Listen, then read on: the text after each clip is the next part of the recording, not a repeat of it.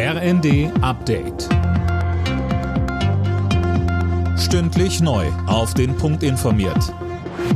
Ich bin Alena Tribold.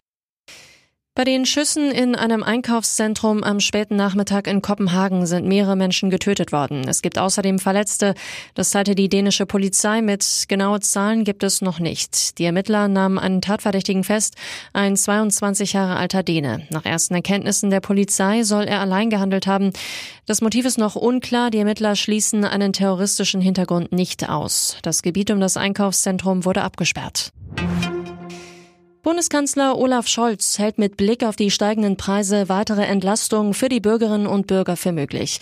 Die Preisexplosion gerade bei Energie sei sozialer Sprengstoff, sagte Scholz im ARD Sommerinterview. Ich mache mir große Sorgen darüber, weil die Bürgerinnen und Bürger müssen ja zurechtkommen mit ihrem Leben und wenn plötzlich die Heizrechnung um ein paar hundert Euro steigt, dann ist das eine Summe, die viele nicht wirklich bewältigen können.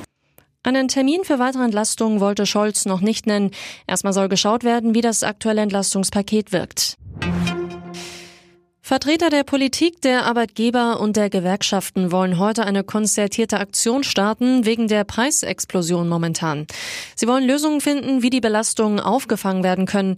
Initiiert hat die Aktion Kanzler Scholz. Das Ganze ist längerfristig angelegt, sodass heute noch keine konkreten Ergebnisse zu erwarten sind. Immer wieder versuchen Betrüger mit Anrufen Geld zu erbeuten. Dafür geben sie sich teilweise auch als Polizisten aus. Ist die Telefonnummer erstmal in die falschen Hände geraten, können die Betroffenen nur noch wenig gegen die Anrufe tun. Die Nummer zu wechseln sollte man sich trotzdem gut überlegen, so Julia Rehberg von der Verbraucherzentrale Hamburg wenn ich ein Prepaid-Handy habe, dann ist das vielleicht nicht so schlimm, aber wenn mein Vertrag normalerweise vielleicht noch 18 Monate laufen würde, dann sind das ja auch Kosten, die damit verbunden sind, wenn ich dann mir einen neuen Vertrag zulege.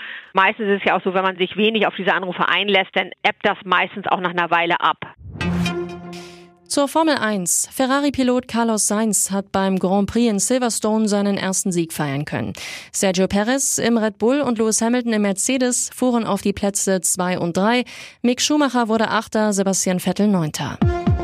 Alle Nachrichten auf rnd.de